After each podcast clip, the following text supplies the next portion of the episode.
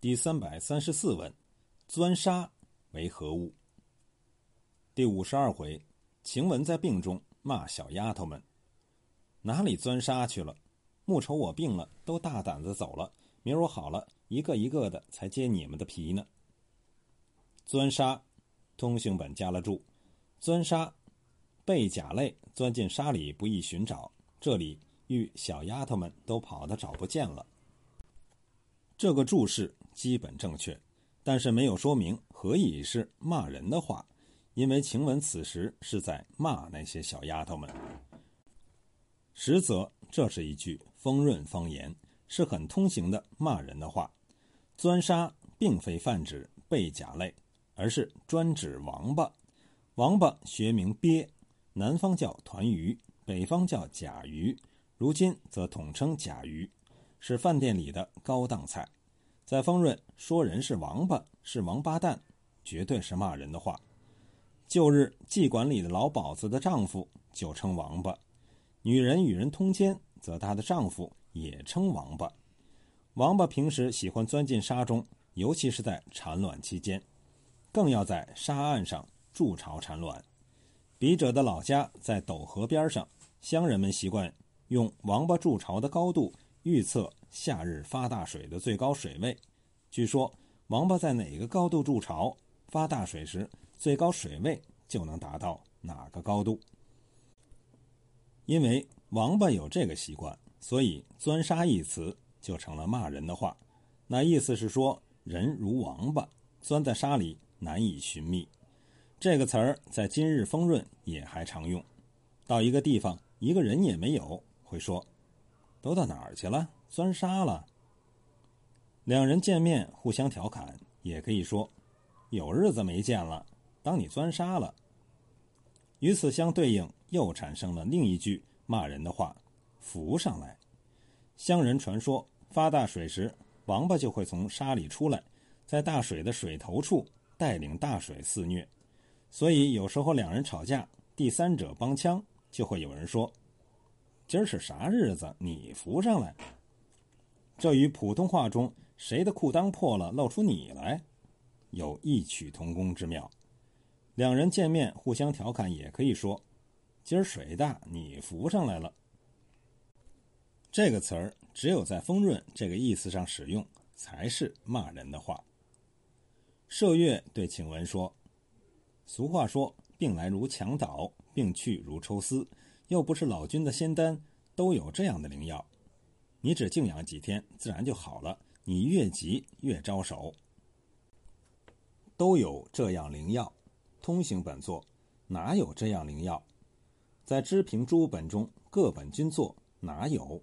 唯独列藏本作都有。都字又旁改为那。周汝昌校本取的是列藏本文字，通行本取的是。底本庚辰本文字，对于这个都有，周汝昌校本加了注，都有这样灵，都有口语有言就有，在这种细微之处，我们不得不佩服周先生目光如炬，竹幽动微。都有正是丰润土语，丰润历来读旧为都，都读如豆去声，就有作豆有。就不去，读如斗不去，就是这么回事儿。读如斗是这么回事儿。不过这里的标点不应该是惊叹号，而应作问号，就更为贴切。招手，意为丰润土语，意为帮忙。比如明儿我搬家，你来招把手；或者听说你搬家，我来招个手。帮倒忙也叫招手。比如。没有你招手，这个事情也不至于办砸了。麝月这里的意思是，晴雯越急，病情越重，等于帮倒忙。晴雯对宋妈妈说：“宝二爷才吩咐了我，叫我告诉你们，坠儿很懒，宝二爷当面使他，他把嘴不动；连袭人使他，他背后骂他。今儿务必打发他出去，明儿宝二爷亲自回太太就是了。”把嘴不动，丰润土语，意为知识不动，不听使唤。这个词如今也还使用。比如，不管你怎么叫他，他就是把嘴不动。黛玉对宝玉说：“这话奇了，我原是无心的话，谁知你屋里事？你不早来听说古迹，这会子来了，自惊自怪的。